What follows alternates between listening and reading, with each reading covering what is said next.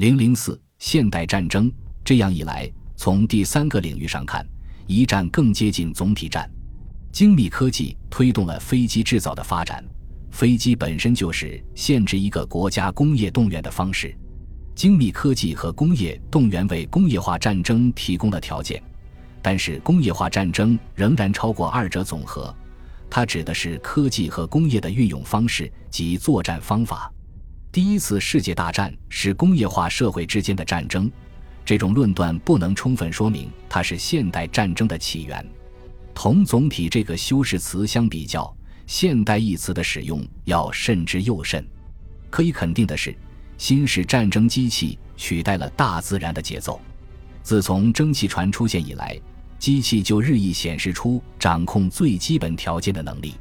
一九一四至一九一八年，潜艇使得海战不再依赖风力和天气，而只是取决于海洋深度。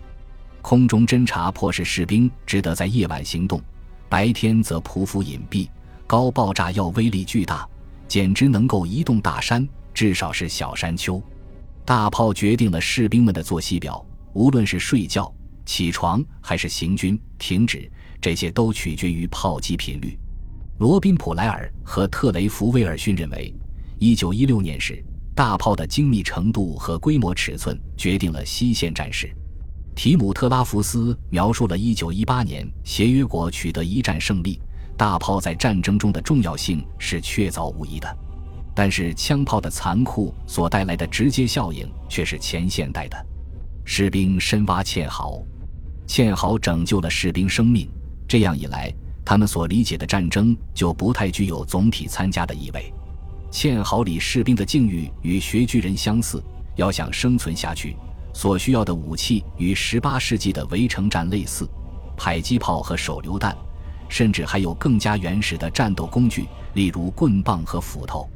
工业化战争所带来的第一反应，并非现代主义，而是原始主义。但这并非唯一反应。当精密工程被应用于大规模生产中，便产生了轻机枪；化学工程研发了新型炸药以及光气；电气工程革新了通信手段，使得军队可以获取实时情报；精确的反炮兵火力使得军队野心日益膨胀。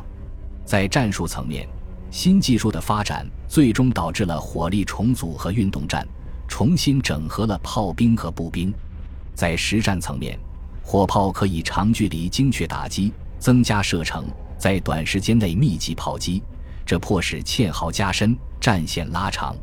霍格尔海威格的研究表明，这些作战技巧正是德军的制胜法宝。德军所采用的作战原则，后来成为二十世纪实战概念的基础。